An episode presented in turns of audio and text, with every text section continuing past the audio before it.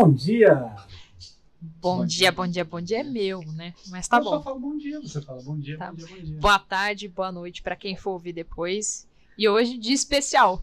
Sim, está começando mais um episódio do Café, com Café Low com Carb e hoje temos uma convidada, Rafa Arlota. Apresente-se, por favor, Rafa. Oi, pessoal! Bom dia, audiência! Boa tarde também, né? Boa É, noite pra boa quem for noite. ouvir depois, né? É, Tem que avisar. Oi, galera, tudo bem? Bom, Feliz vamos de lá. aqui. Quem é Rafa Arlota? Conte pra gente um pouco. Nossa, Quem é que você? pergunta existencial! Defina-se. É. Bom, Rafa é... Rafa é... Nossa! Mãe da Mel? Eu sou a mãe da Mel. Eu acho que grande parte de tudo que eu sou hoje vem porque eu sou mãe da Mel.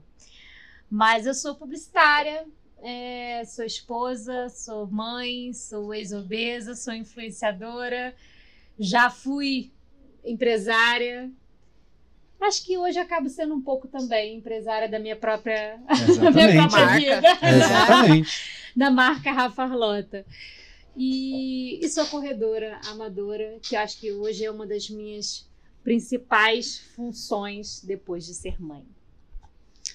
Bom, é, um pouco nessa parte do emagrecimento, né? Você vai falar bastante disso. É, você perdeu 34 quilos, certo? Certo, 34 quilos. Foram embora, acho que metade de mim. É, e assim, pra mim o que fica, qual foi o estopim, aquilo que te deu assim de você falar, meu Deus, eu preciso mudar minha vida. Foi o peso ou foi a vida? Eu acho que assim, ó, é, eu tenho que voltar um pouco na história. É, a, minha, a minha história com o peso, com a briga, com a balança, sempre foi de muito pequena. E, e eu acho que eu entendi que como eu não estava dentro de um padrão é, estético, é, eu sempre precisava de outras formas de me diferenciar. Então eu me diferenciava pela minha inteligência, então eu sempre fui muito estu- estudiosa, é, pela minha, é, pelo meu humor, pela minha forma de brincar, de ser brincalhona. Então eu sempre fui muito extrovertida e conquistei todo o meu espaço com isso. E isso foi passando ao longo da minha adolescência e da minha vida adulta.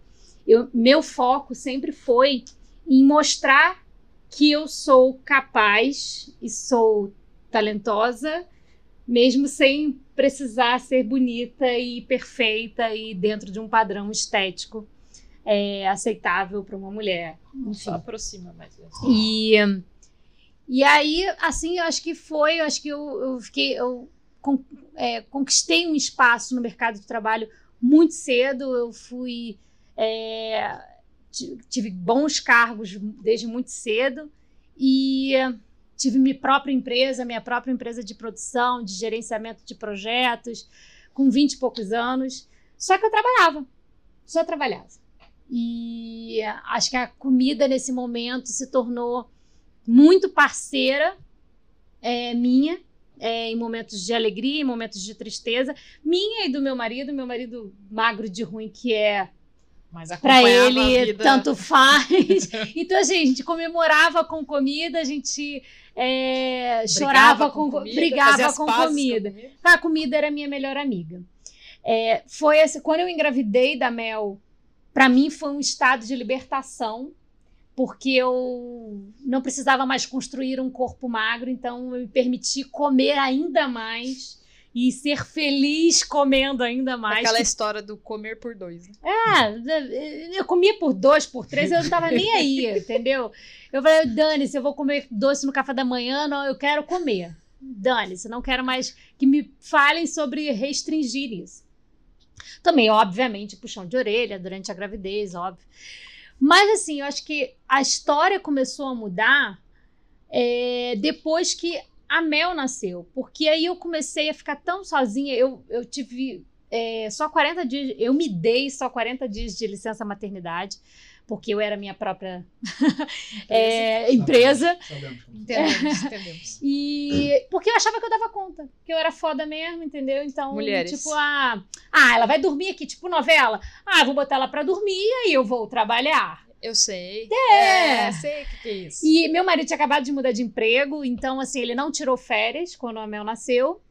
E aí ficou eu e ela em casa. E eu e ela em casa, e eu falava, mano, quem sou eu aqui? Tipo, eu não me reconhecia mais. Virou só mãe.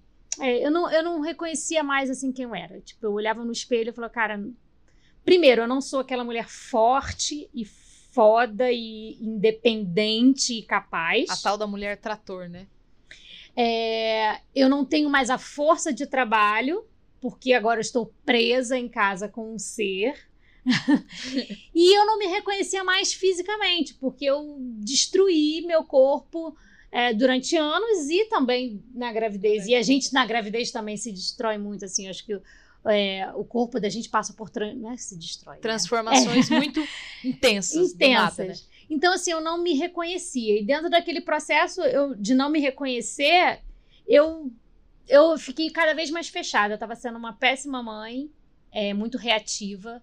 É, estava sendo uma péssima esposa e uma péssima companhia. Então, ah, vamos passear com a Mel. Não, ela chora muito. Mentira, eu não queria sair porque eu não queria botar uma roupa. Eu vivia o dia inteiro de camisola e aquilo funcionava. Pronto, acabou. Eu não me sentia bem para sair. E aí, a Mel foi crescendo e e um dia eu brincando com ela, é, ela fez um. Eu fiz um barulhinho e ela repetiu aquele barulhinho. E, e aí foi meu clique. Porque eu vi que ela seria tudo que eu, que eu sou. Era seu exemplo. Que eu era, né, naquela época. E eu falei assim, cara, essa menina vai. Vai, vai sugar copiar. tudo. E se eu não me enxergo é. no espelho Aí bem... eu falei assim, mas cara, como é que eu vou ser referência para uma criança se eu não sou nem, nem sei quem eu sou? tá primeiro referência preciso, nem é, si Eu falei assim, primeiro eu preciso reconhecer quem eu sou. Quem eu sou, quem é a nova Rafa. E a partir daquele momento eu, precis, eu vi que eu precisava mudar. E eu acho que o primeiro passo para todo mundo que, que, enfim, tá nessa situação é óbvio olhar pro, pro peso, pro físico, né? Você entende, cara, o que, que eu tô fazendo de errado aqui? Eu tô comendo pra caralho. O que eu tô fazendo de errado? Putz, eu, eu, eu, eu sei o que eu tô fazendo de errado. Então vamos mudar. E nesse dia eu falei pro meu marido, eu falei assim, olha, você não precisa mudar comigo. Ponto. Mas eu vou mudar. Agora entenda que um dia ela vai chegar e como eu vi essa cena acontecer, assim, minha mãe sempre foi muito mais saudável do que meu pai. E eu vi é, minha mãe botando, tentando gostoso, botar né? salada no prato da gente, meu e da minha irmã. E um dia eu falei isso: meu pai não come, eu não, eu não vou comer. Se meu pai não tá comendo salada, eu não vou comer. Eu não quero ouvir isso da minha filha. Então eu falei assim: você tem o seu tempo de mudança, Léo. Porque o Léo nessa época não comia nenhum legume, nenhuma verdura. Alguém não come fruta. fruta é, fruta é um desafio. e, é, e aí eu falei assim, cara, tenha seu tempo, mas dentro desse. Eu começo hoje. E a minha mudança foi muito gradual, assim, aos poucos eu fui tirando as coisas que a gente sabe que é ruim, que não funciona. Qual o peso que você chegou no máximo, assim, que você viu na balança? É 78 quilos, eu acho, e eu tenho 1,49m. E meio. meio é muito importante Não, meio é muito. Não, porque assim, ó. É uma margem de erro, tá? Depende de quem tá medindo. É tipo, bota 20 centímetros pra mais, é... 20 centímetros pra menos. Não, porque de manhã é um metro e meio. À noite é 1,49m, que a gente vai diminuindo de noite. Vocês, entendem isso, né? É tipo então peso, a gente vai né? no de meio, manhã... a gente vai no meio, entendeu? Do caminho, 49,5. Então, assim, eu, eu, eu, sou uma pessoa muito baixa e, e o peso foi muito grande. É, eu acho que quando eu dei o start nessa mudança, é, eu pesava 74, já tinha perdido um pouco de peso. pouco. É, e comecei o meu processo de mudança com 74 quilos.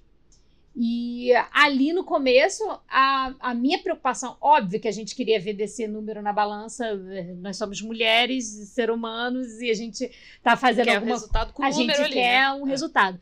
Mas eu não tinha pressa de mudar.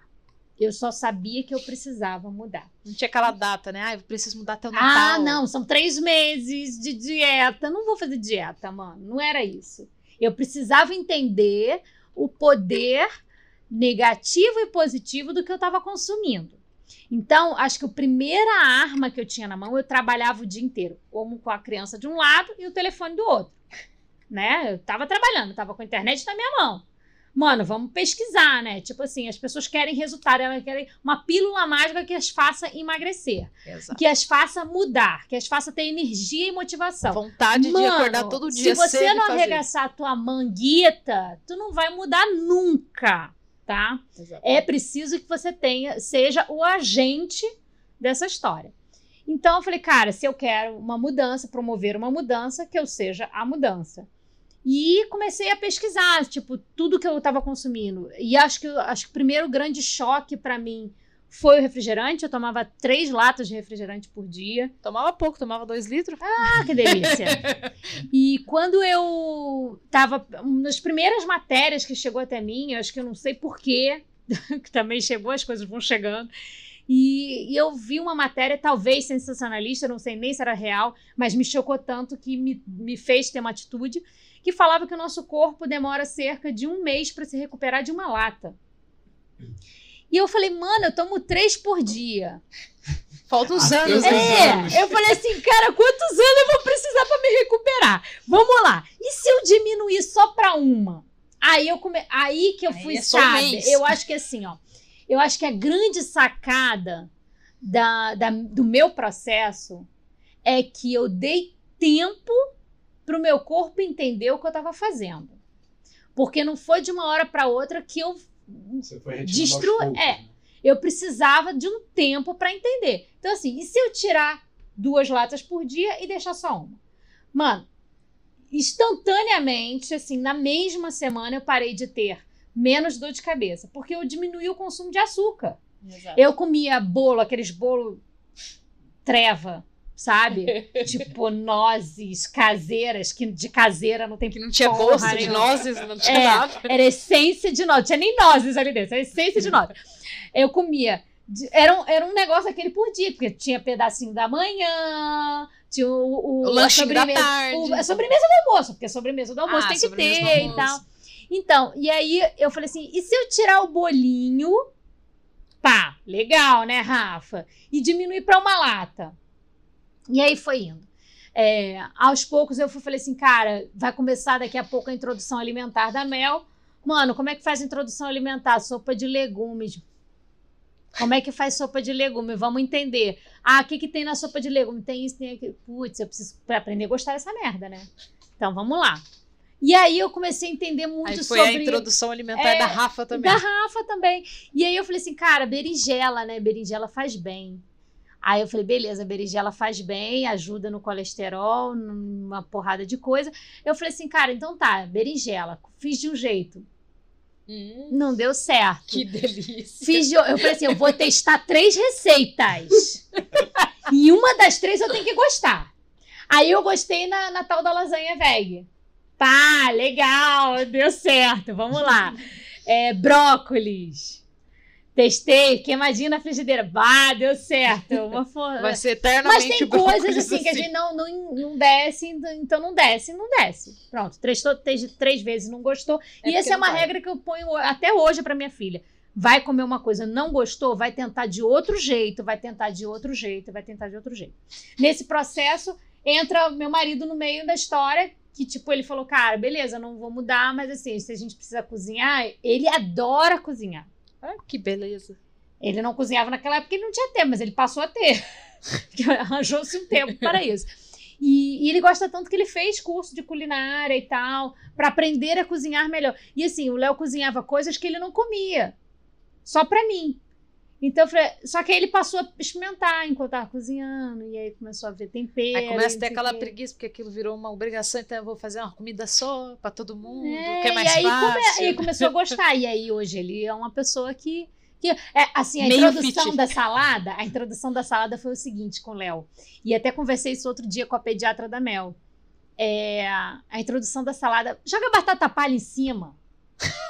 É uma merda, mas vai comer a porra da salada, entendeu? Aí daqui a pouco você tira um pouquinho da batata palha. Até não ter mais batata Até palha. não ter mais batata palha. Aí jogo logo É. queijo parmesão. um molho em cima, joga um molho, entendeu? Aí vai tirando aos poucos, vai tirando. O Léo jogava ketchup, parou de Uma hora o negócio vai, entendeu, gente? Eu acho que o, o, o negócio é experimentar. É. E a gente foi experimentando e eu fui mudando as coisas aos poucos. E esse start você começou quando? A Mel tinha três meses, mais ou menos, então a Mel vai fazer nove anos agora em junho. Uau. Temos aí quase nove anos. Esse ano são nove anos de mudança. E há quem queira perder 10 quilos em um mês, não é verdade? Ai, gente, Não é isso é maravilhoso, né? Eu, eu demorei. é, no primeiro ano eu perdi 20 quilos. Em um ano eu perdi 20 quilos. Mas são 20 quilos. E se você 20 tivesse feito o processo contrário, em um ano ganhado mais 20? É isso que eu sempre falo para as minhas alunas. E se fosse o contrário? Ah, foi só um quilo e meio. E se fosse mais um quilo e meio? Então é, pô, um Não, ano, eu- 20 quilos. E eu, conversando agora com a nutricionista, ela ficou preocupada porque eu só perdi um quilo de gordura. E ela olhou assim pra mim: Ah, mas é legal, né? Eu falei, eu falei assim: excelente, meu amor. Em 45 dias eu perdi um quilo de gordura sem mudar tanta coisa, sem sofrimento. Imagina se eu sofresse. se eu sofresse aí mesmo que eu perdi, entendeu? Povo não quer sofrer, entendeu? Exatamente. Mas assim, eu gosto da coisa que quando vai lentamente, porque assim, o corpo, ele, a nossa mente, ela tende, isso pra tudo, não é só na alimentação, é no esporte também. Ela quer o ponto de conforto, tá? O ponto de conforto que a gente tem, quer dizer, que a pessoa que está começando tem, é o sofá e a, a comida que ela come em excesso, enfim. E é a- natural e ninguém te critica, né? é. E ah, isso é o que está na sua mente como seu ponto de conforto. Para você transformar o, hoje o meu ponto de conforto é correr. É quando eu tô, quando tá tudo funcionando dentro do meu corpo, quando eu me sinto bem comigo e quando eu tô fazendo alguma coisa por mim. É correndo que eu encontro o meu ponto de conforto, não é deitada na cama. Mas hoje o meu cérebro, então meu cérebro hoje me força a ir correr porque ele sabe que esse é meu ponto de conforto. Sabe? Sei. Mas é a transformação de um ponto Como de assim? conforto para outro vai doer. Vai ser complicado. Vai requerer que você tenha disciplina. É, Não é força que, de é, vontade. que troque é várias coisas, né? Porque você acaba. Porque para uma, uma, um- uma ação virar um hábito, como é hoje para a gente correr e se alimentar bem, você precisa de disciplina. Disciplina vai fazer você criar uma rotina. E a rotina, com o tempo, vira um hábito. Então, é a ordem natural das coisas. Você não pode querer, estalei o dedo. Segunda eu começo. Pá! Dia Mundial Tá. da Dieta, segunda-feira, pô. Segunda eu começo e o corpo vai falar assim: volta pra cama, Para vai. com essa frescura. Para com essa frescura. Aí na segunda-feira você já quer. Muda a alimentação toda. Fica cinco re- horas na academia pra Cinco horas na compensar. academia, vai correr uma maratona, tal, alimentação regradinha. Não, não como mais isso, não como. Ah, Vai dar merda. merda, vai dar merda, vai dar merda. Assim, eu já tive, eu passei por várias experiências alimentares, né? Assim, eu me propus a experimentar várias coisas dentro desse processo. Que como era um processo de transformação, eu queria entender o que ia funcionar para mim. Por um tempo, eu testei, eu, eu fui nessa, nessa forma gradual. Quando eu me apaixonei pelo que eu estava provocando em mim, tanto de mudança e como, como era tão gostoso, aquilo virou um certo um bloqueio para o restante que era ruim, sabe? Aí eu não queria mesmo consumir álcool, consumir besteira. Era e aquele resultado que tava fiquei- aparecendo. Quem é a Rafa que É. você tava descobrindo? É, e eu fiquei muito noiada. Mano, e aí, e na época eu ia numa nutricionista que era muito regrada, muito, assim, tipo, ela falava, Rafa, espreme limão no, no é, na hora que você for no japonês é limão, molha só no limão, não usa o shoyu. Mano, eu ficava neu- neurada se o dia eu pegasse um shoyuzinho. E aí eu falei, cara, não tá sendo bom pra mim isso. Porque eu tô Tá ficando... extremista. É assim, é, e aí, e isso foi uma, uma resposta até do próprio casamento, assim. Eu acho que é, o Léo me chamava pra tomar uma taça de vinho. Eu falei, não, não bebo. Não, vai atrapalhar meu treino. Mano, quantos momentos eu perdi com ele, assim, é, de tipo, ele me, sair, me chamar pra jantar. Eu, não, não quero jantar, porque senão vai sair da dieta. Não, não cara, não pode, não pode. É. E aí eu troquei pra uma outra nutricionista que entendia o processo e a gente começou a achar natural que essas coisas entrassem dentro da minha rotina. Porque é natural Porque precisa isso. ser uma vida normal. A gente é corredor amador. Mas Exatamente. a gente é, é mulher profissional, sabe? a gente é vida, entendeu? Então não, não tem como, não tem como. E aí as, as coisas foram se encaixando mais. Mas eu experimentei jejum, eu experimentei low carb, mas quando eu queria muita performance, eu não entendi que o meu corpo respondeu muito bem, porque eu acho que é isso. Não existe o certo e errado. Existe, Existe o que, que funciona funciona você. para você e dentro desse contexto do que funciona para você, também tem que funcionar para quem tá do teu lado. Mulheres e homens casados, cara, não adianta, vai dar merda se um gostar e o outro não. Tem que ser um meio termo pros dois. Exatamente. Então, assim, o Léo, cara, é um cara que gosta de beber cerveja. O Léo não. eu- fo- E isso é uma coisa que a gente conversou essa semana. O foco do Léo nunca foi comida. O ponto focal da, da vida dele, do dia dele, nunca foi comer. Então, se ele comer isso ou aquilo, se ele vai comer quantidade tal ou não, pra ele não interessa. É. Comida é, é como Homens são mais, bem mais práticos. Não é nem questão de, de praticidade, é porque ele realmente, o ponto focal da- da- do dia dele não é o fato dele ter que parar para comer ou o que ele vai comer. Não, é viver. É, ele também é assim, só não pode Eu ter vi. fome. Ah, não, fome. Fome, Quando aí eu vejo ela faz negócio de jejum, eu falo, tá maluco? Se eu ficar três horas sem comer, eu taco alguma coisa. Mas você sabe que é a coisa mais engraçada no mundo? Quando eu comecei a fazer jejum, o Léo fala. Porque quando eu conheci o Léo, o Léo não tomava café da manhã. Não Naturalmente, Ele ele, não. nunca tomou café que- da manhã. Fui eu que coloquei café da manhã. Olha a merda que a gente faz com as pessoas. Aí, quando eu conheci o Léo, eu falei: como assim não toma café da manhã, um pãozinho de manhã? Não, e eu fazia o café, eu falava, como que não vai tomar o meu café meu da manhã? café da manhã. Eu levava café da manhã na cama, porque pra conquistar a gente já sabe rapidinho. Aí, depois, depois eu falava, e o meu? Aí o meu Ninguém café da nunca cama. faz meu café da manhã. E aí, eu introduzi ele no café da manhã, no caso. Mas o Léo sempre fez jejum sem saber que tava fazendo jejum. Fazia porque só É. comia quando tava com fome. Ah, Até hoje, se ele não estivesse treinando, se ele não treinar de manhã, ele vai até a hora do almoço Na às boa. vezes só com um cafezinho. Porque o Léo não é. O ponto focal da vida dele nunca foi comida. E eu acho que é isso que eu tô começando a entender a partir de agora, assim.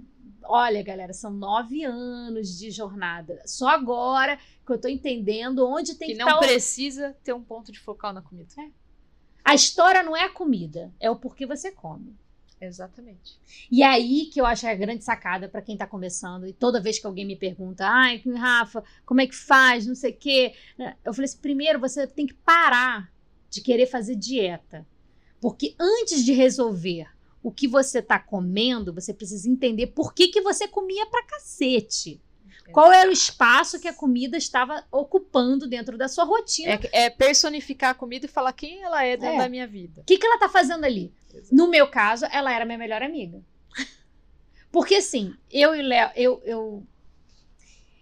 Por eu nunca externar as minhas fraquezas, até aquele ponto, eu me achava realmente muito forte, muito capaz. E eu Não se deixava ser fraca. é, não né? me deixava ser fraca jamais. E assim, eu nunca dizia eu preciso de ajuda. Eu aprendi a pedir ajuda é, e dizer eu não sei é, a partir do momento que a Mel nasceu.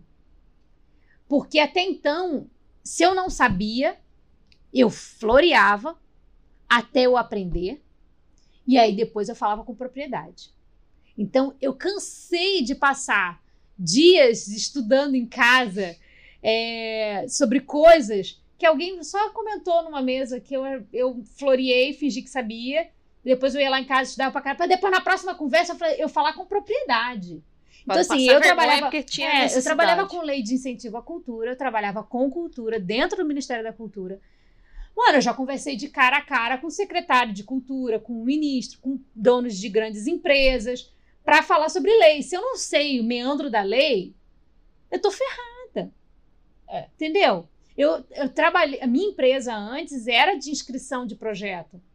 Se eu não ensino para um proponente, um cara que está propondo um projeto, onde que ele pode, sabe, encaixar o projeto dele, de que melhor maneira ele possa encaixar o projeto dele dentro da lei, para ele conseguir patrocínio mais fácil, enfim, poder viabilizar o projeto dele. Se eu não souber, se eu não dominar aquilo, então assim, eu sempre tive isso muito assim dentro de mim. Aí levava isso pra comida, porque era o que faltava.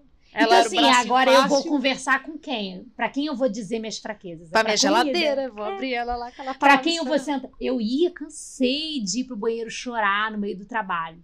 Chorava, chorava, chorava, chorava, voltava plena. Não, tô inteiraça, gente. Vambora? Pra reunião? É isso.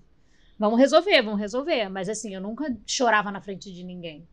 Isso nunca foi meu, assim, de dizer, ah, putz, é, não sei, me ajuda. Nunca, na minha vida. E aí isso foi passando a acontecer melhor depois. Então, quando eu entendi quem era a comida para mim, até que porque no começo do meu casamento o Léo trabalhava muito longe de casa, ele saía muito cedo e voltava muito tarde. E eu trabalhava pra caramba e às vezes até no final de semana. Cara, a gente só se encontrava pra comer. Então era o conforto sempre. né? É. A gente só se... pra comer, né? É, pra comer. a gente só se encontrava pra comer. É só isso. Desculpa, Gé. É vida É normal. É vida, é. vida. A gente põe na tarde mais 18 e o episódio continua normalmente. tá, já. Bom, e como que a corrida entrou na tua vida aí nesse meio de caminho aí? Então, a corrida entrou na minha vida antes mesmo de eu gostar de correr. É, a minha mãe é corredora, é, corre até hoje. E, e ela, na adolescência, enchia o saco meu e da minha irmã pra gente correr. A gente até corria, mas a gente corria única e exclusivamente. É, É. Não, única e exclusivamente para emagrecer. Assim como a alimentação. A, nossa, a minha relação com a comida e com, a, com exercício físico até então era única e exclusivamente para emagrecer. Quando eu comecei esse processo de mudança, é, e aí aos poucos, primeira mudança começou a alimentar, né? E eu fui tirando as coisas e tal, encontrando espaço. Eu não tinha babá na época. E, e aí eu comecei a me movimentar dentro de casa. A partir do momento que eu pedi ajuda pela primeira vez, falei, preciso de uma babá. É, eu coloquei uma babá duas vezes por semana, meio período. E aí, naquele período, eu falei assim, cara, o que, que eu faço? Tem o- Não, eu, eu precisava sair de casa, porque quando a babá chegava em casa, eu- se eu ficasse dentro de casa, primeiro. supervisionando É, ela e não e aí eu, eu precisava sair de dentro de casa. Eu falei assim, beleza. Ela chegava meio-dia. Eu falei, vou botar o tênis vou correr. Que era a única coisa que eu sabia fazer, né? É, tipo, le- tinha lembrança de que eu sabia fazer corrida. Cara, eu saí pra correr e corri 500 metros, né, na verdade. Mas Da- é, Só um corte, da adolescência até você virar mãe da Mel, você não fazia nenhuma atividade física. Ah, corria só pra emagrecer, naquele Aí ciclo. fazia a gente aquela emagrecia, coisa. né? Tava- É, ah, entrava na academia, ah, fingia tipo que tava... é, Não era estilo. Não, não era Tá, meu estilo. entendi. Ia só por obrigação. Aí eu, eu fui correr nesse dia e corri 500. Na verdade, eu morava em Ipanema e a orla de Ipanema até o Leblon tem mais ou menos uns, uns 4 quilômetros. É, um pouco menos da onde eu saí até o final do Leblon. E aí eu falei assim, cara, vou correr. Não cheguei até o Leblon nesse primeiro dia, não. Foi até o final de Ipanema.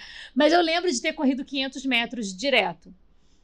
E nesse momento, a corrida deu uma chave na minha cabeça que, que eu conversei tanto comigo nesse dia, sobre tantas coisas. Óbvio que eu estava me sentindo desconfortável é, visualmente, é, desconfortável na respiração, mas eu sempre fui uma pessoa de muito desafio.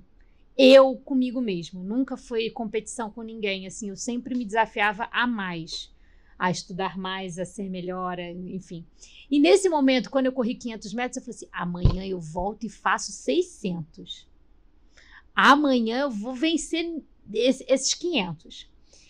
E era um momento que eu tive de ser eu.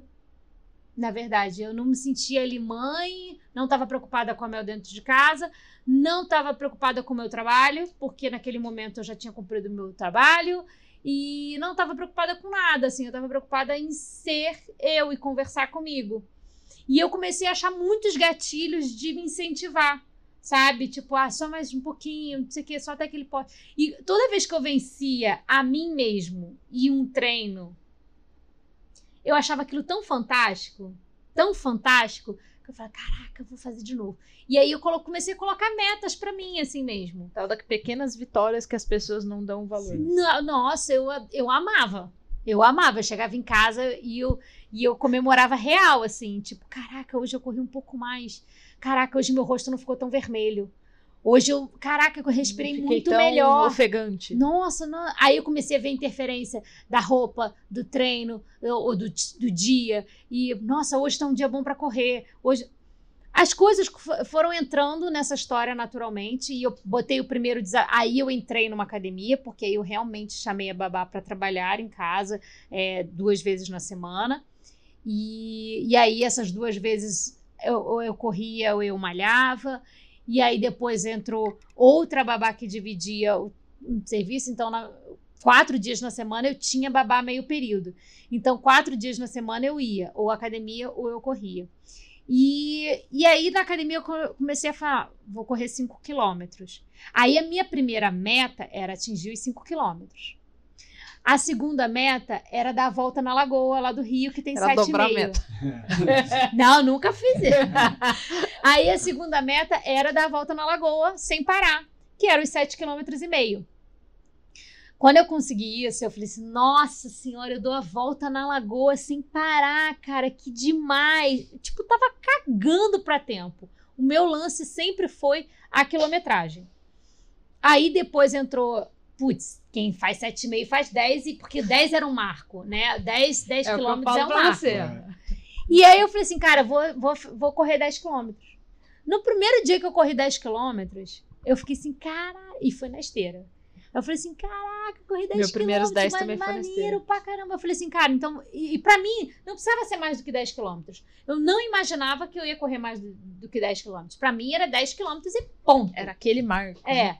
Então, depois que eu atingi os 10 quilômetros, a minha meta sempre foi assim: semana, na próxima vez que eu for correr 10, eu vou correr 10 um pouquinho mais rápido. Vou acelerar só um pouquinho no final, assim, pra ver se eu consigo melhorar um pouquinho meu tempo. Então eu ficava contando assim: ah, se na primeira vez eu fiz em uma hora e meia, eu quero fazer em uma hora e 27. Aí eu fui diminuindo, fui diminuindo, fui diminuindo. E isso foi um processo que, tipo, eu comecei meu processo em 2013, né? Comecei a correr em 2013. E, e, eu, e eu não saía dos 10 quilômetros até 2015. Eu fiquei dois anos que o máximo que eu corria era 10 quilômetros. Ponto. O que importava para mim era a rotina que eu estava fazendo, de sempre tentar melhorar um pouquinho. E aí, quando foi em 2015, um dia na academia, é, eu fiz 10 quilômetros e eu lembro que eu fiz 10 quilômetros em 53 minutos. Foi o meu recorde e eu tava me sentindo muito bem. E aí, eu tinha acabado de acontecer uma prova, e em algum lugar de uma moça que eu seguia, que ela tinha ganhado o pódio com 51 minutos. Você falou, Eu falei assim, gente, não é que eu corro bem? E aí, na hora que eu falei isso, em voz alta, sabe? Eu falei, depois que eu terminei o treino na esteira, eu falei falou, assim, nossa, se ouviu e falou, é, opa, eu é falei assim, verdade é que isso. eu corro bem? 53 minutos? Aí o, um treinador, um treinador não, um professor da academia que tava do lado falou assim, Rafa, realmente você corre bem. Você devia procurar um treinador. Aí eu falei assim, olha, eu vou, vou procurar. Esse negócio aí, né? Aí em 2015 eu procurei meu, um primeiro treinador que eu tive, mas a minha meta com ele era o seguinte: não, não era fazer prova nenhuma. Eu falei pra ele, eu não quero fazer prova, porque pra mim na época prova era uma coisa de profissionais. Eu não entendia prova como uma coisa que você Imagina, se inscreve, é, fazer hoje em oba, dia- oba, oba. Não, é- não existia esse oba, oba Eu chamo de balada sem álcool. É, De- louco- exatamente. Hoje em dia até, até eu álcool acho tem. é, até álcool tem. Eu falo o seguinte pra ele, eu, quando eu me vejo correndo de manhã, você sai pra correr sábado, 5 horas da manhã, a gente aqui na Barra Funda passa em frente ao Villa Country. Aí você passa, povo saindo chapado, e eu já fui essa pessoa. Estou indo pra minha balada agora. Agora a balada é a nossa balada diferente. Você tá indo dormir, eu tô acordando. É, agora no- o, o negócio vai ser mais embaixo. E ah, aí, o, o dia que, que eu comecei com o treinador, e eu falava pra ele: olha, eu não quero correr mais do que 10 quilômetros, eu quero melhorar meu tempo, não quero prova, não quero nada disso. Corrida é pra mim. Aí ele falou assim: ah, mas eu preciso que você compre um relógio para. Eu até então não tinha nem relógio. Eu monitorava com celular. E ah, ele tem que comprar um relógio para monitorar seus batimentos cardíacos. Você precisa perder peso para correr mais rápido. E naquela época eu já pesava 55 quilos. Já Não, tinha é. dado. 55, ci- não, é, não, eu pesava 58 e ele falou, ó, eu queria que você chegasse a 55 pra gente começar a acelerar. Ele falou assim, 3 quilos que você perca, Vai Rafa, fazer já a vai te ajudar muito pra ganhar É a caneleira velocidade. que tá no teu pé aí, pensa. É, ele falou assim, cara, é pra você ganhar velocidade sem se machucar, porque a gente vai começar com um treinamento que, quando você começa com um treinador, a dinâmica é muito Diferente, diferente. daquela que você faz na Não é simplesmente você sair para correr continuamente um tempo. Você tem estímulos diferentes. Para aqueles estímulos você precisa se preparar, se fortalecer, enfim. Deus e é pai. aí eh, foi essa a minha questão com ele. E a gente começou o trabalho. A minha primeira prova só foi em 2016 e foi de brincadeira, porque meu tio nadava e ia ter aquele rei e rainha do mar. E ele falou assim: Ah, Rafa, tem, você tá, começou a correr. Tipo assim, assim, você começou a correr e tal. Por que, que você não chama tua mãe e vem é, correr a, a beach run enquanto eu tô nadando? E aí depois a gente toma um café da manhã junto, vai ser legal e tal, não sei o quê. Eu falei, ah, pode ser, quanto Bora. que é? 4 km na areia? Ah, maneiro, já corro 10 na esteira, né? 10 no 4 na areia, beleza. Ô, E aí me inscrevi sim. na prova e fui fazer a prova cagada de medo, assim, tipo, eu falei, gente, isso é coisa de professor, o que, que eu tô fazendo lá? Tipo, não tem nada a ver. Quando eu cheguei na prova, aquele ambiente caseiro, né, tipo, familiar, ainda mais o Rei e Rainha do Mar, que é muito familiar mesmo, tem muita criança e tal. E aí a gente tava lá brincando de correr. E aí eu vi aquilo, cara, quando tocou a buzina, baixou um demônio em mim, que até hoje eu lembro desse demônio que baixa toda vez que eu toco a buzina. o demônio. É, e aí eu, eu corri feito uma louca e fiz um tempasso. E aí eu falei assim, encontrei uma amiga minha de faculdade de cachaça. Eu e ela, ela correndo, e ela, nossa, a gente tá fitness agora! Amiga, vamos correr uma, uma maratona! Não, na época, pra mim, eu achava que maratona era tipo. 10 quilômetros. É, exatamente. Aí eu falei assim: não, mas eu só corro 10 quilômetros. Ela, não, vai ter uma prova de 16, da Atenas, na época. É, daqui a, sei lá, essa corrida foi em, em março e a, a corrida era em junho, a de 16. Aí eu liguei pro meu treinador, óbvio. Falei: olha só, mandei benzão no beat run, hein? Tô aqui arrasando. Gostei dessa parada. Posso fazer um de 16? Aí ele falou: quando? Aí eu falei: ah, lá em junho e tal. Ele falou assim: beleza. Acho que dá tempo Dá. de te treinar. Aí eu fiz, fiz um tempasso pra primeira prova de rua. Tipo assim, eu corria, sei lá, 5 e 15 na época, não me lembro o que era. Um tempasso. tempasso pra quem tava fazendo aquilo. Aí eu falei, quem faz 16? Ah, o primeiro erro de todo corredor. Quem Ah faz 16 faz 21. Eu falo o seguinte, não é 16, 21. Se você já fez 16, o que são 5? Não, é, é uma destruição. É Porque assim o problema que eu não é a Mas prova. essa teoria vai abaixo quando vai do 21 pro 42, né? É, total. Porra, porque Não, quando chega no falei 21 pra você fala você. assim, ah, vou fazer só mais 21. Não, vai ter uma corrida agora, por exemplo, em julho, que você não sabe, mas a gente vai fazer. Vai ter de 30. Tô Então, agora. tô sabendo da New Balance, né? É. Não. Mas olha só, sabe qual é o problema? Mas que você o erro de todo corredor é esse. Porque é o seguinte: o que vale não é o dia da prova. Porque realmente quem faz 16 faz 21. Faz 21. O negócio é o treinamento para os 21. É o Não volume é de treino é 16. diferente do Isso. volume de treino de 16. Sabe como que eu fiz a primeira, a primeira mara- meia maratona da, do Rio? Foi a primeira que eu fiz na vida. Eu fazia 10. Aí eu fazia 12. Eu nunca tive treina, tinha treinador, fui até agora, em novembro. Aí eu falei assim. Eu comecei os primeiros 10 quando eu já tinha conver- é, começado a namorar ele. Falei, vamos fazer de 15? Aí ele falou, faz você, né? Aí eu falei, você já faz 10? Ele falou, vou continuar no 10. Eu falei, então tá bom, eu vou fazer 15. Ele foi fazer 10, eu fiz 15. Aí teve uma outra, que era. Ou era 7, 14, 21. Eu falei, eu me recuso a fazer 14, porque eu fiz 15. Ah! Aí ele falou, "Ah, essa do Rio que você vai fazer não tem 5, tem 10? Não, eu não tinha visto se tinha outra. Eu falei, só tem 21. Ele falou, então não vou fazer. Eu falei, eu vou, porque eu já fiz 15. Aí eu falei, faço 21. e fui fazer 21. Qual que era o meu treino? Eu treino três vezes por semana, só que agora eu vou fazer, fiz até 18. Sozinha na esteira, nunca tinha corrido na rua, porque eu tinha um trauma aí de correr na rua por causa de assédio. Isso é um outro ponto, né? De dar um podcast inteiro isso aí. E fui fazer os 21. Chegou no quilômetro 16. Era numa subidinha na no central histórico ali do, do Rio. Aham. Falei, Sei bem. quebrei e agora. Sabe aquela do Dr. Now? Emagreci agora? Eu tava, quebrei. E agora? Aí uma passou uma, uma mulher maluca do meu lado falou: Vai, falta só cinco. Falei, falta só cinco, ela tem razão. E fui igual a maluca. Claro que meu joelho depois falou tal, mas foi desse jeito aí que você falou. É, foi eu- realmente eu- um erro. Foi total um erro. Foi quando chegou a minha primeira lesão. Porque o volume de treino subiu, apesar de estar com o treinador, e ele não concordar com os 21, mas nessa época eu era bem rebelde. É, Gente, ainda sou rebelde. é, hoje eu sou de- rebelde de leve. eu sou rebelde com consciência. Eu sei que eu sou rebelde. Eu sei que eu sou, então a gente minimiza. Mas é, eu, eu falei pra ele que era, era um curto tempo, porque eu me inscrevi, a 16 foi em junho, e os 21 era em agosto. E aí, tipo, tinha dois meses pra treinar. E não dava, assim, o volume de, de, é, de treino aumentou muito. Absurdo. E a minha, minha memória muscular não estava preparada Não para tinha aquilo. construído aquilo ainda. É, e tinha aí construído veio, os 16, é, né? Veio lesão. Veio lesão, eu tive a lesão da banda iliotibial, que é essa da lateral. Tipo, não fiquei um tempão sem conseguir Gosto correr e tal. Mas aí fiz. Aí, na, na época, não podia nem ter voltado a fazer os 21. Não podia para fazer os 21. Eu falei, eu vou só pegar o kit, aquele erro, né? Errado, errado, Nossa, é olha, mentira. Ninguém vai só pegar o kit. aí eu falei, não, vou só pegar o kit. Já paguei. Já paguei. E aí, naquele final de semana, eu tinha, sei lá, já tinha, já tava podendo voltar a correr e eu tinha 13. Aí eu falei assim, se eu pegar, porque essa prova largava do é, de São Conrado e passava pela Niemeyer e tal, não sei o que, e chegava no, ce- no centro, ali no aterro. Aí eu falei assim, beleza, vou pegar, calculei os 13 é no começo do aterro.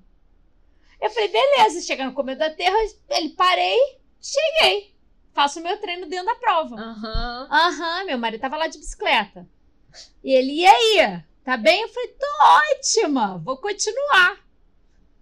Tá, vou continuar. Quando chegou no 19, eu tava destruída. Eu falei, mas falta três, né?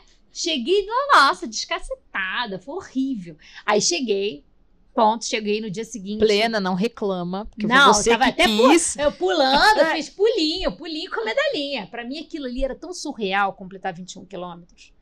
Tão surreal. E eu me prometi, da próxima vez eu vou fazer direito, tá?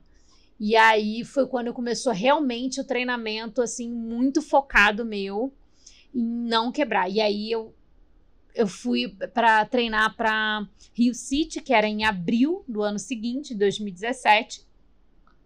E no Réveillon, eu caí da escada e quebrei o cóccix. Ah, Putz. E aí, tipo, não deu. Aí fiz de novo uma meia maratona descacetada, entreguei do jeito que dava pra entregar, porque eu já. Comendo asfalto. Não, eu já tinha me recuperado da lesão, mas assim, eu não podia correr tanto, né? E aí eu fui do meu jeito e tal.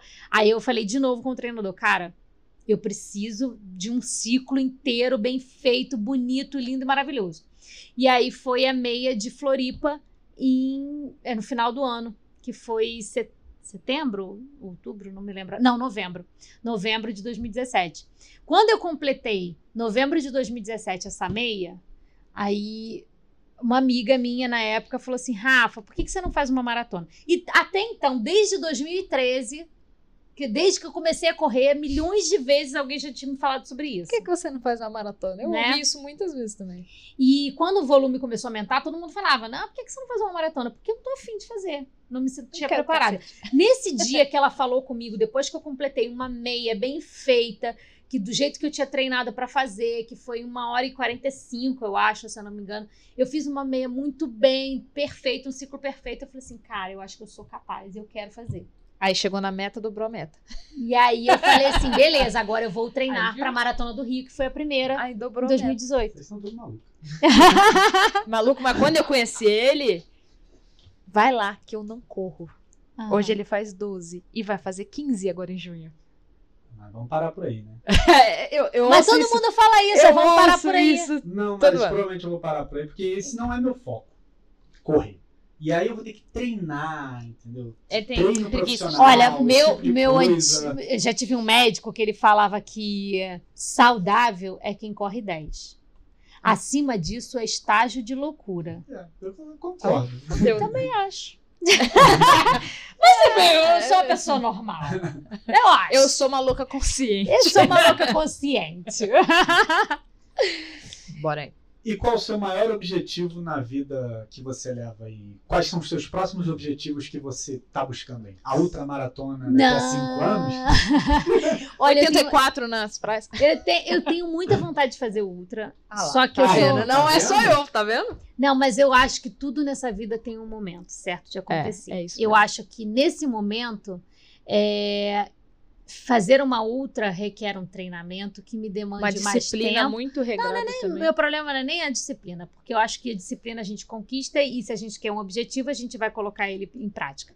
O problema é que eu acho que a, a- a gente não é sozinho. A gente tem marido, a gente tem filho, Filho. e a gente tem trabalho. E nesse momento, a minha filha, hoje vai fazer, vai fazer nove anos, eu ainda acho que eu saí para fazer um treino no final de semana de, sei lá, de 40 e varada, sei lá de quantos quilômetros eu vou fazer no final de semana.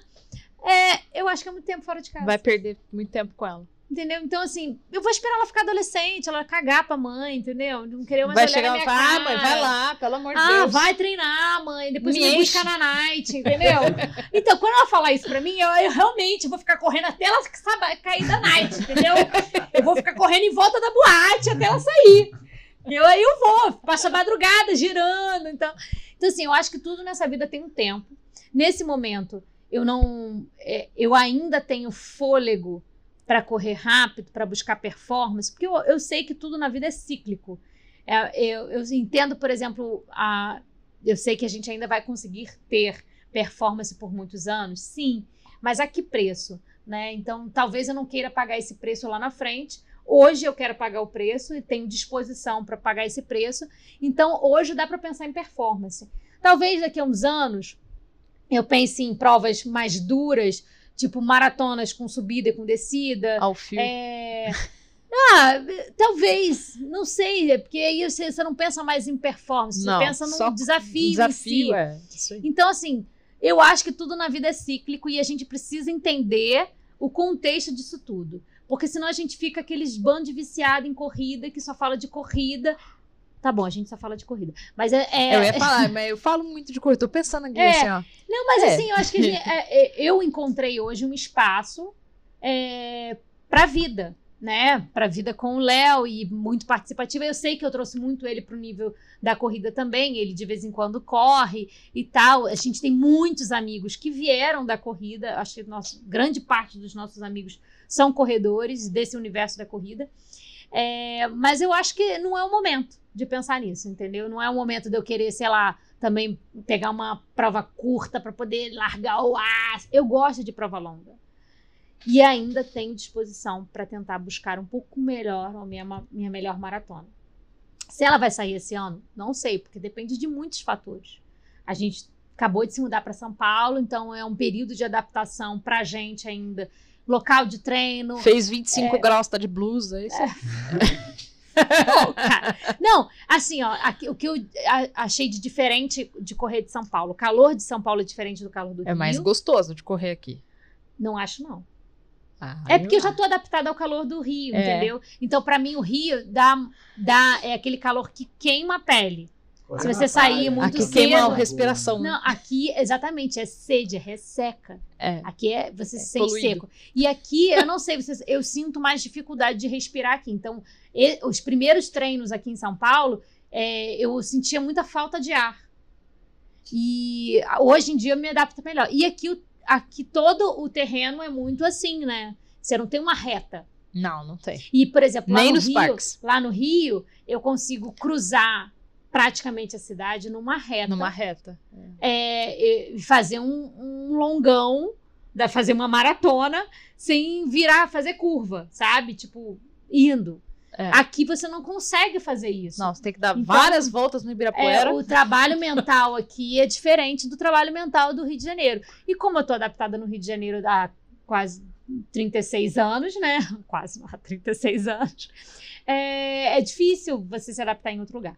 Então, não sei se a performance esse ano vem. Esse ano vem duas maratonas.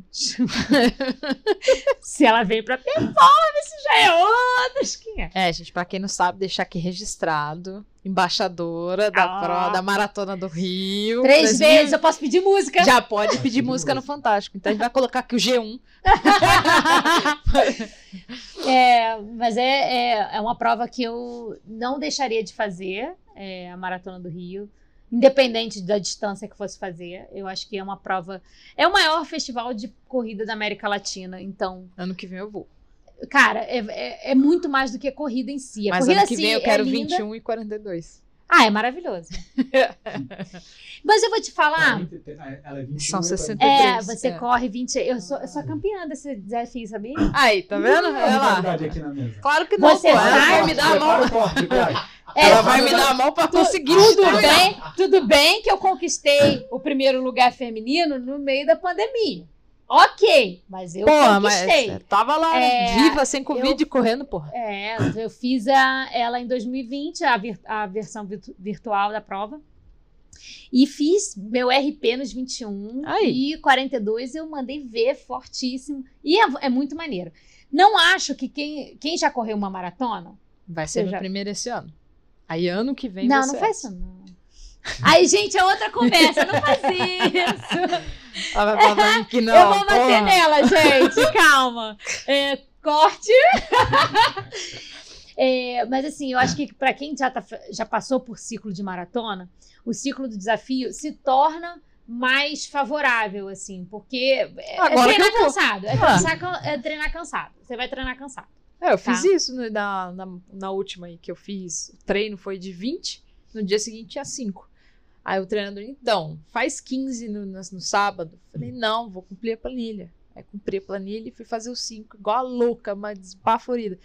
Aí, daí segunda-feira ele me deu off, mas eu fiz. É, é, é, Treine- é isso aí em triplo. É, é delícia. É, to- sempre. É tipo, você vai correr Então. sempre cansado. É um ciclo de três meses, às vezes até quatro, correndo cansado o tempo inteiro. Então, assim, eu acho que, cara, é- é- o grande erro de todo mundo é você achar que é só corrida, Não é. Exatamente, Não é. tá?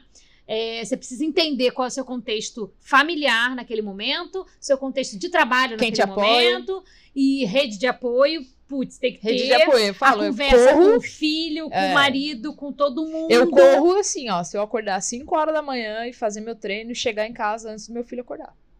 Porque eu quero pegar ele acordando, eu Ah, quero isso tomar aconteceu banho. muito com. Então, ó, assim, eu, eu isso foi a grande questão pra nesse mim. é, na, na primeira meia foi isso. Porque a Mel só saía da cama quando eu estava lá e eu que tirava ela da cama e eu que fazia o leite dela quando ela saía da cama. Na primeira vez que eu fui treinar para uma meia maratona, é, não dava mais tempo. Porque primeiro eu tinha um cagaço do caramba de sair muito cedo, né? Então não dava.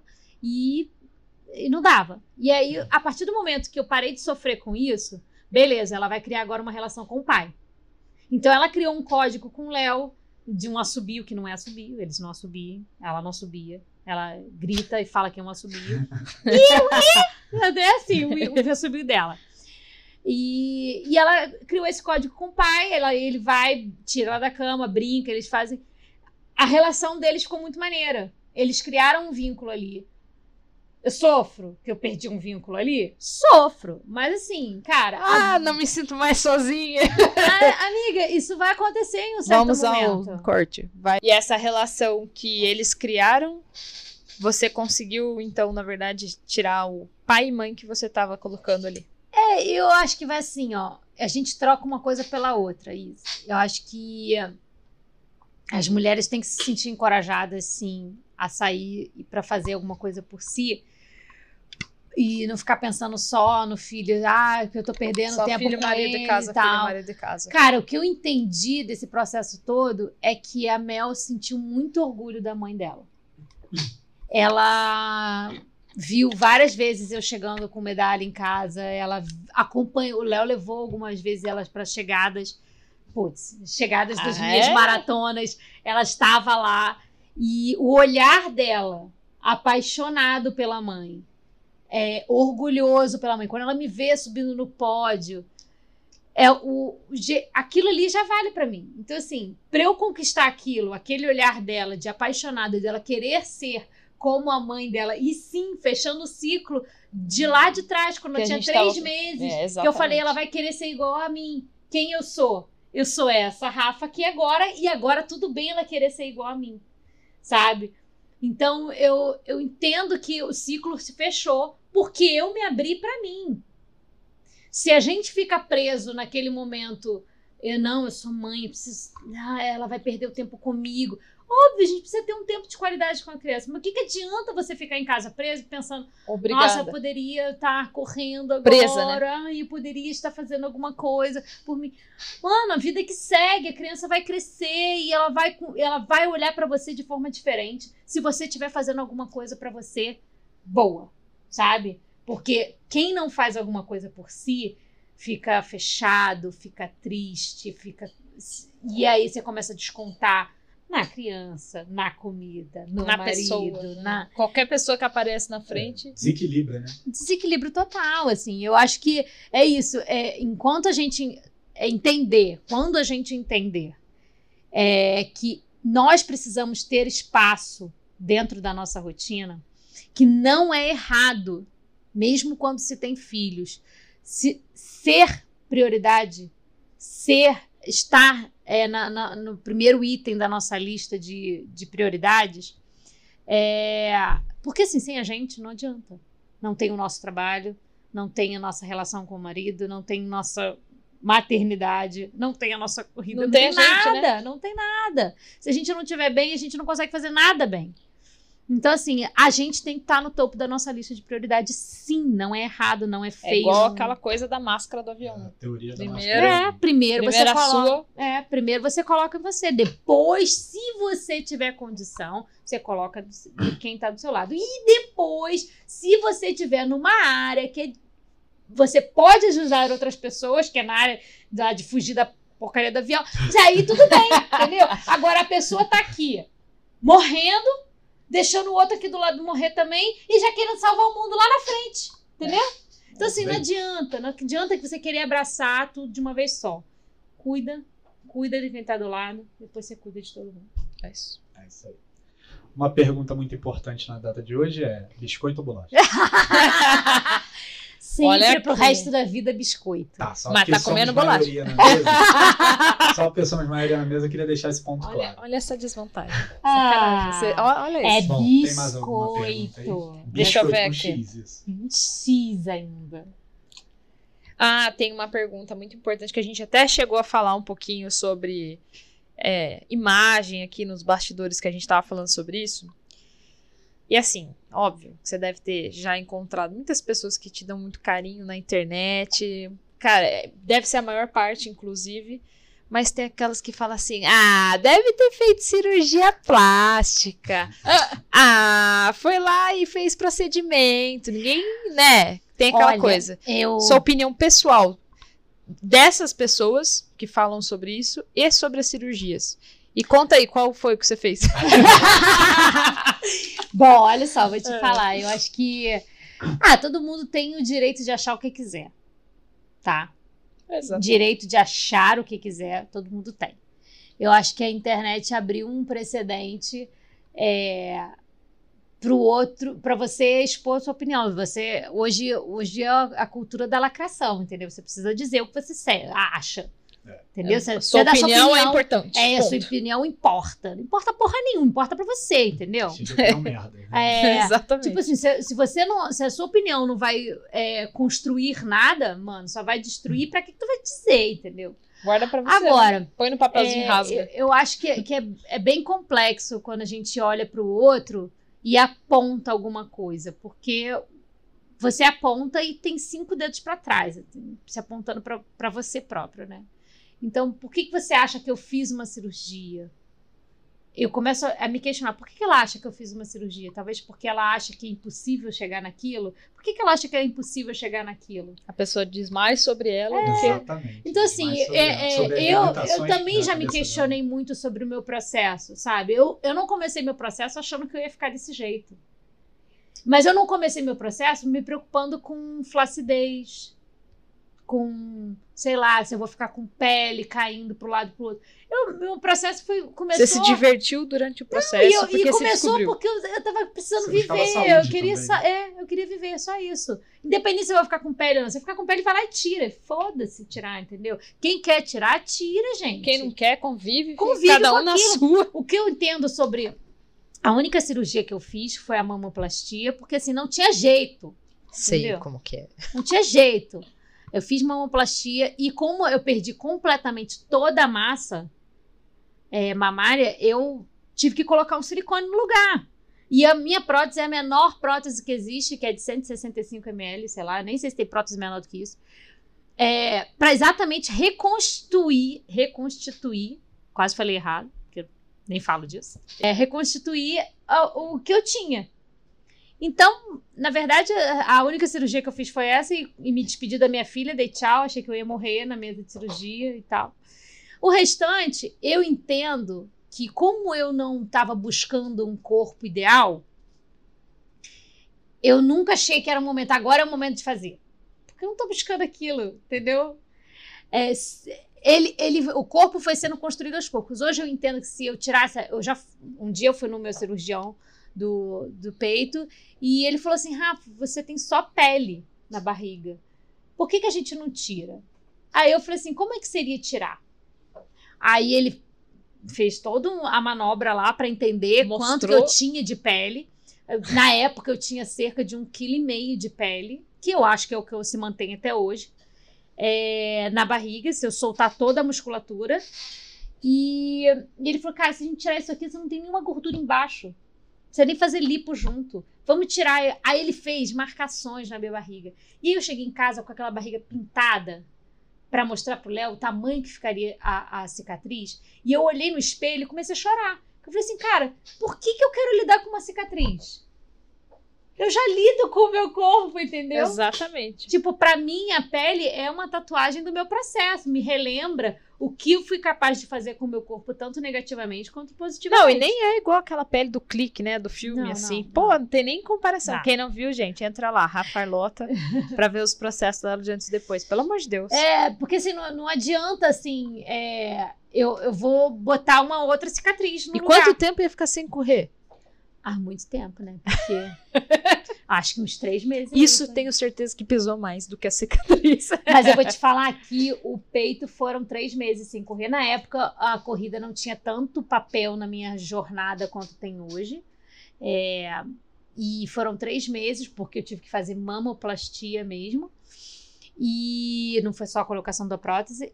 E foram três meses que eu descobri outras coisas. Assim, eu fui subir escada, eu fui pedalar, é, eu fui, sei lá, fazer outras coisas. Malhei muita perna, minha perna ficou ótima na época.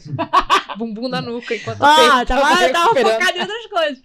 E aí, quando eu voltei a correr, achei estranhíssimo. Achei acho que era um ser inanimada. Não, e depois a gente vai se acostumando. Mas enfim, o que eu acho hoje é que assim, quer fazer a cirurgia, faça. Mas faz por você, né? Faz por não você, Porque os assim, outros É, estão. eu não vivo do corpo, né? Assim, não sou modelo. Talvez se eu fosse modelo, talvez eu quisesse fazer. Mas eu não vivo do corpo. Acho que esse corpo que eu tenho hoje é passageiro. É passageiro, por mais que eu consiga manter ele durante um tempo. É um corpo passageiro, a gente envelhece. Não só por conta da corrida, mas Ah, a é, gente envelhece. Tem esse mito, claro, né? né? Comida É. envelhece, né? Depois dos 35, a gente envelhece, tipo, Correndo ou não. nossa, correndo ou não, ah, o negócio cai, é real isso. Então, assim, eu, é, eu quando eu conquistei o, o corpo que eu queria, que eu gostei, que eu me senti orgulhosa do meu corpo, eu até fiz um ensaio é, com meu amigo Igor e, e foram até duas vezes que eu fiz ensaio com ele. Porque eu falei, cara, eu vou registrar isso aqui pra minha eternidade, porque eu sei que isso é passageiro. Então as pessoas ficam buscando um corpo perfeito, um rosto perfeito, um negócio perfeito pro resto da vida. Mano, entenda que isso é um processo. E aí, por que, que eu vou. É isso. Assim, pra mim, não tem tanta importância a pele quanto tem pros outros. Eu acho que pros outros tem mais importância do que pra mim, sabe? É óbvio que eu queria ser seca, linda e maravilhosa, chegar na praia, agachar e não dobrar nada. Mano, é óbvio. joelho, né? Não dobra nada, entendeu? Tá tudo esticado. Mas assim, ó, vou dizer, toda vez que alguém me fala, ah, não, porque não sei o quê, que eu queria ser assim seca, eu falei assim, seca em pé, filha, parada. Entendeu? Se eu agachar, Faz a se eu, pose. se eu ajeita. agachar pra escovar o dente aqui, ó, debruçada na pia, vai cair. Entendeu? Assim, eu, eu sou muito real, sabe? Eu falo pras pessoas o que realmente acontece. Só que acredita quem quer também, né? E agora, pra gente chegar nos finalmente, que a gente fez ela, coitada, falar muito. Qual a mensagem da Rafa pra quem estiver ouvindo e quiser mudar a vida aí? Ai, gente, eu acho que assim, primeiro, é, qualquer mudança, entenda, vai doer, tá? É, mas eu acho que o, o processo, é, nin- ninguém cresce, ninguém evolui, e é uma frase muito de efeito, muito linda, muito clichê. Ninguém evolui na zona de conforto, né? E, mas quando a gente entende que o processo é doloroso, e, e que a dor faz parte disso tudo, fica muito mais legal. Porque você já parte do princípio de que você conhece.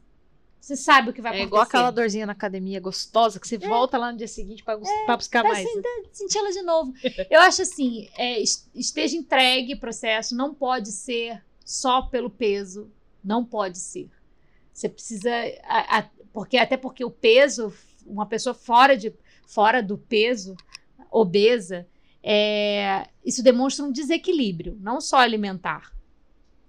Então, a busca sempre é para em prol do equilíbrio, não do corpo perfeito né? O corpo é uma consequência disso. E ele não precisa. E o corpo perfeito para você Pode Talvez- perfeito pra, pra é, outros. pode ser, não, pode não ser o padrão estético que todo mundo acha que é, que existe, entendeu? Eu, eu acho que o meu corpo é perfeito pro que eu me proponho a fazer, que é correr. E ele funciona para isso. Agora, se eu fosse é, ou que- quisesse um corpo perfeito para ser modelo, era outro. Para ser uma pessoa normal, era outro. Pra, sem correr, tipo meu marido, que não. Entendeu? Tudo bem ele comer o biscoito recheado dele, entendeu, marido? Tá ouvindo? tudo bem, ele não corre, mas tudo bem. Então, eu acho assim: acho que primeiro a gente precisa entender qual é o desequilíbrio que a gente tem e resolver o porquê, aquilo que a gente estava conversando lá atrás, o porquê que a gente come, o, qual o espaço que a comida, é, ou que a, a, a falta do, do, do hábito. Porque assim, o corpo da gente precisa de movimento. Nós somos uma máquina. Eu falo, a gente tem sistema locomotor. Não é o sistema parado. É. Se a gente para, a gente enferruja, a gente estraga. Então, assim, se a gente não tá correndo, ou não tá correndo, se a gente não tá se É, movimentando, tá pode ser correndo, qualquer né? outra coisa, Se você não gente. estiver correndo, Se você não 30 quilômetros. É, mas assim, se, se você não estiver se movimentando, tem alguma coisa errada.